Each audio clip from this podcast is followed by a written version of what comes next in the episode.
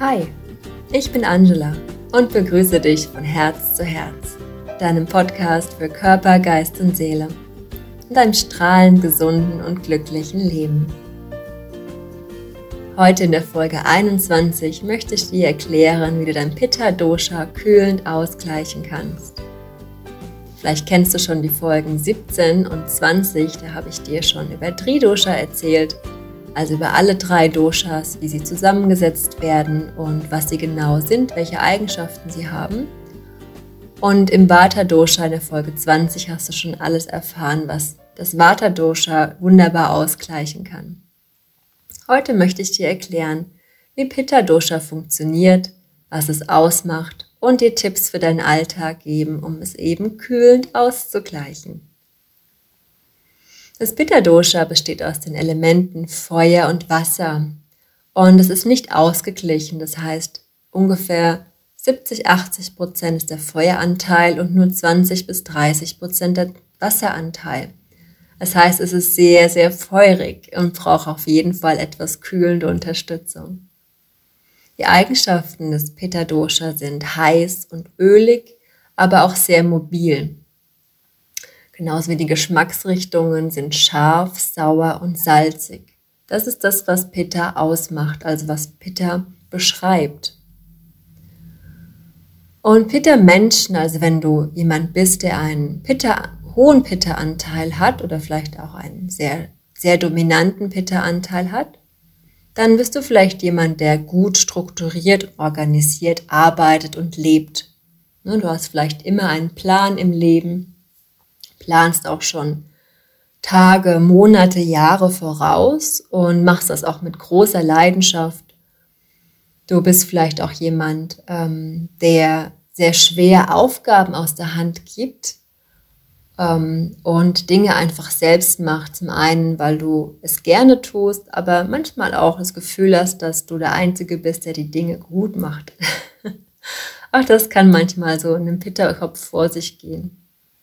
Pitta-Menschen sind sehr intelligente Menschen, das heißt, sie sind auch oft auch sehr belesen, sie informieren sich sehr gerne und können Dinge sehr gut umsetzen. Ne? Wie gesagt, sehr in der guten Struktur und sehr gut organisiert. Sie haben auch eine gute Auffassungsgabe, sind äh, sehr belastbar äh, mit Aufgaben und sind auch sehr zielorientiert. Sie sind oft ehrgeizig, aber manchmal auch zu ehrgeizig. Vor allen Dingen, wenn es ähm, um Wettkämpfe geht, ob es jetzt sportlich ist, also wenn sie vielleicht sehr, sehr gute Sportler sind oder auch beruflich. Wenn es um Karriere geht, sind sie sehr ehrgeizig und vergessen sich ganz oft selbst, um ein Ziel zu erreichen. Ähm, zum einen, weil sie es sehr gerne tun, weil es ihnen einfach Spaß macht, etwas zu gewinnen und vielleicht auch wertgeschätzt zu werden. Ähm, manchmal aber vergessen sie sich einfach zu sehr und übersehen auch Dinge, die ihnen gesundheitlich nicht gut tun, was sehr gefährlich sein kann. Der Ehrgeiz ist manchmal zu hoch, vor allen Dingen wenn Pitta zu hoch ist, also einen Überschuss hat. Pitta-Menschen sind auch sehr perfektionistisch, was ja auch immer dann dieses Thema ist, schlecht Dinge aus der Hand zu geben. sie glauben oft oder sie sind oft in der Einstellung, dass wirklich nur sie selbst die Dinge gut machen können, die sie sich vornehmen in ihrem eigenen Leben und ähm, können schlecht damit umgehen, wenn jemand die Sachen anders macht, die Aufgaben anders erfüllt, was manchmal zu auch schnellen Streitgesprächen führen könnte. Sie sind auch Workaholics, ähm, sehr karriereorientiert und sind davon auch schwer abzubringen, wenn sie mal eine Leidenschaft gefunden haben. Dafür sind sie aber sehr verlässlich. Also sie haben, wenn sie in ihrer Arbeit gut sind und eine Leidenschaft haben, dann führen sie die auch wirklich zu 150 Prozent aus. Und da kann sich jeder Vorgesetzte wunderbar drauf verlassen dass dann Feuer dabei ist und dass auch wirklich alles umgesetzt wird, was an Aufgaben verteilt wird und dann vielleicht sogar noch mehr. Aber sie sind schlecht kritikfähig in ihrem perfektionistischen Leben. Also wenn sie ihre eigene Perfektion für sich erfüllt haben, aber ein anderes nicht so sieht oder wenn sie einen Fehler begangen haben, können sie sehr, sehr schwer darüber sprechen und auch sehr schlecht dazu stehen. Das ist eher so eine Eigenschaft, die Pitter noch so ein bisschen üben darf. Die sind auch sehr ungeduldig, warten ungern auf Menschen und auf Dinge. Ähm, und sie sind neben der Karriere, also neben dem, was sie beruflich erreichen wollen, oft auch das Familienoberhaupt, wenn sie in der Familie leben. Ne, es kann Vater wie Mutter sein. Beide können wirklich der Boss sein, in Anführungszeichen, und so ein bisschen das Zepter zu Hause haben. Das heißt, bestimmen, wie die Tagesabläufe sind, was es zu essen gibt, wann, wo ähm, Hobbys ausgeführt werden und so weiter. Vielleicht hast du eine Familie mit vielen Kindern zu Hause und hast schon an dem einen oder anderen Kind gemerkt, dass es so ein bisschen der Boss ist manchmal, wenn es um vielleicht Familienausflüge geht, wird dann oft von dem einen oder anderen Kind dominiert bestimmt, wo es denn hingeht oder wann es wieder nach Hause geht. Da hast du schon einen kleinen Pittermenschen vielleicht für dich zu Hause gefunden. da kann man auch ganz gut schon sehen bei den Kindern, ähm, in welche Richtung es später gehen könnte. Wenn Pitter zu hoch ist, was sehr schnell ähm, passieren kann, auch wenn das Feuer zu sehr steigt, gerade wenn es in den Workaholic-Bereich geht, wenn zu viel gearbeitet wird, wird das Pitter noch mehr erhöht. Dann kann es sehr schnell zu Disbalance kommen und auch körperlichen Krankheiten führen. Zum Beispiel ist ein Pitta-Mensch am stärksten von allen drei Doshas am Burnout gefährdet. Wenn du meine Folge 1 kennst, dann wirst du sehen, dass auch ich dieses Thema schon erlebt habe in 2019 und ähm, weiß genau, wovon ich spreche. Und der Pitta-Mensch merkt es nicht, erst wenn es eigentlich schon fast zu spät ist. Das ist die Gefahr, weil einfach dieser Ehrgeiz sehr groß sein kann. Und man muss da sehr feinfühlig mit einem Pitta-Mensch auch umgehen, um ihn darauf hinzuweisen, weil er möchte das auch nicht sehen. Er möchte diese Schwäche nicht zeigen. Das ist auch leider eine Eigenschaft von Pitta, die oft sehr stark ausgeprägt ist. Wenn Pitta zu hoch ist, neigt ähm, dieses Feuer auch dazu, äh, zur Aggression zu führen und zu Wutanfällen. Ne? Man kann sich so einen kleinen Vulkan vorstellen, der ganz oft einfach Lava speit und explodiert und sehr streitsüchtig werden kann. Und vielleicht kennst du das auch, wenn du einen Pitta-Anteil in dir hast, dass du manchmal so grundlos streitsüchtig bist und danach vielleicht gar nicht weißt, warum du das überhaupt gemacht hast. Und aber irgendwie auch nicht zugeben willst, dass es blöd war und es einfach stehen lässt. Das ist auch so eine typische Pitta-Eigenschaft, wenn Pitta zu hoch ist. Ne, dass man einfach diese Streitsucht hat und so grundlos einfach auch mal wütend wird. Es kann auch so ein bisschen mit der Leberenergie zusammenhängen, mit dem Organ der Leber, die auch so viel Wut und Aggression speichert. Die Leber sollte immer so ein bisschen fließend und weich und eine gute Energie haben. Da kann man auch mit den Meridianen wunderbar arbeiten, um da Pitta ein bisschen zu reduzieren. Pitta-Menschen werden auch sehr früh grau und haben oft starken Haarausfall. Na, auch das ist ein Zeichen dafür, dass der Pitta-Anteil sehr hoch ist. Und Entzündungen entstehen sehr oft im Körper von einem Pitta-Menschen. Zum Beispiel in den Gelenken auch in den Organen, also alle Erkrankungen, die mit Itis enden, ne, sind oft Pitta-Erkrankungen, entzündliche Erkrankungen, aber auch in der Haut, also alles, was so ein bisschen rötlich ist, rötliche Pusteln, ähm, Entzündungen, ähm, Rötungen der Haut, sind einfach auch Pitta-Erkrankungen oder Disbalancen. Es muss nicht gleich eine Erkrankung sein, die ernsthaft ist, sondern oft ist es schon eine Disbalance, die der Körper meldet, wie zum Beispiel vermehrte rötliche Pusteln oder eben so ein bisschen die Gelenke, die warm werden.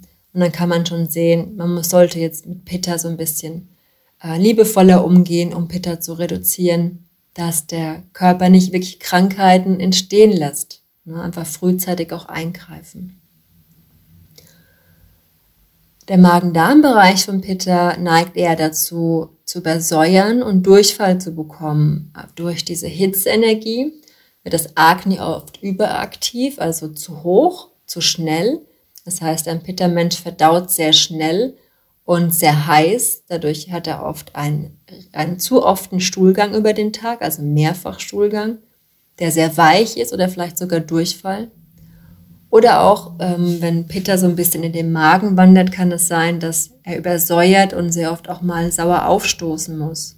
Also Sodbrennen bekommen kann. Auch das kann ein zu hoher Pitta-Anteil im Körper anzeigen, ne, melden.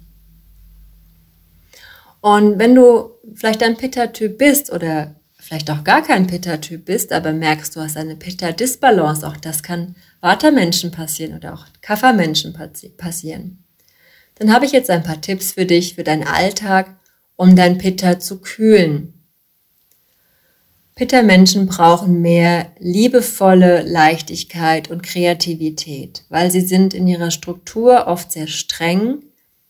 Durch diesen Ehrgeiz und das Zielorientierte sind sie sehr zu sehr strukturiert in ihrem Alltag und lassen zu wenig Spielraum für Kreatives. Und es fehlt ihnen. Sie brauchen eine kreative Erdung. Und Kreativität bekommt man zum Beispiel mit Hobbys wie Singen oder Musizieren oder Tanzen, alles was so ein bisschen Leichtigkeit und Freude auch in den Typ bringt, aber auch Malen oder Zeichnen, wenn du vielleicht ähm, einen Hang dazu hast, schöne Dinge zu malen. Ich bin da leider nicht so talentiert. Meine Zeichenkünste sind nicht so ausgeprägt, aber es gibt andere Dinge, die ich da nutzen kann. Ich singe zum Beispiel sehr gerne, um mein Pitter zu reduzieren, um die Stränge manchmal rauszubringen. Was auch sehr schön ist äh, für einen Pitta-Menschen, ist eine herzöffnende Meditation, also den liebevollen Anteil zu ähm, erweitern, zu unterstützen. Dazu gibt es eine Herzmeditation auch in YouTube von mir, die so ein bisschen die Emotionen ähm, etwas leichter macht, etwas herzlicher macht äh, im Pitta-Anteil. Die verlinke ich dir gerne in den Show Notes. Kannst du mal für dich zu Hause üben. Vielleicht sind noch, glaube ich, nur acht oder neun Minuten, hast also auch nicht so lange Zeit und vielleicht unterstützt es dich so ein bisschen, den Herzraum zu stärken.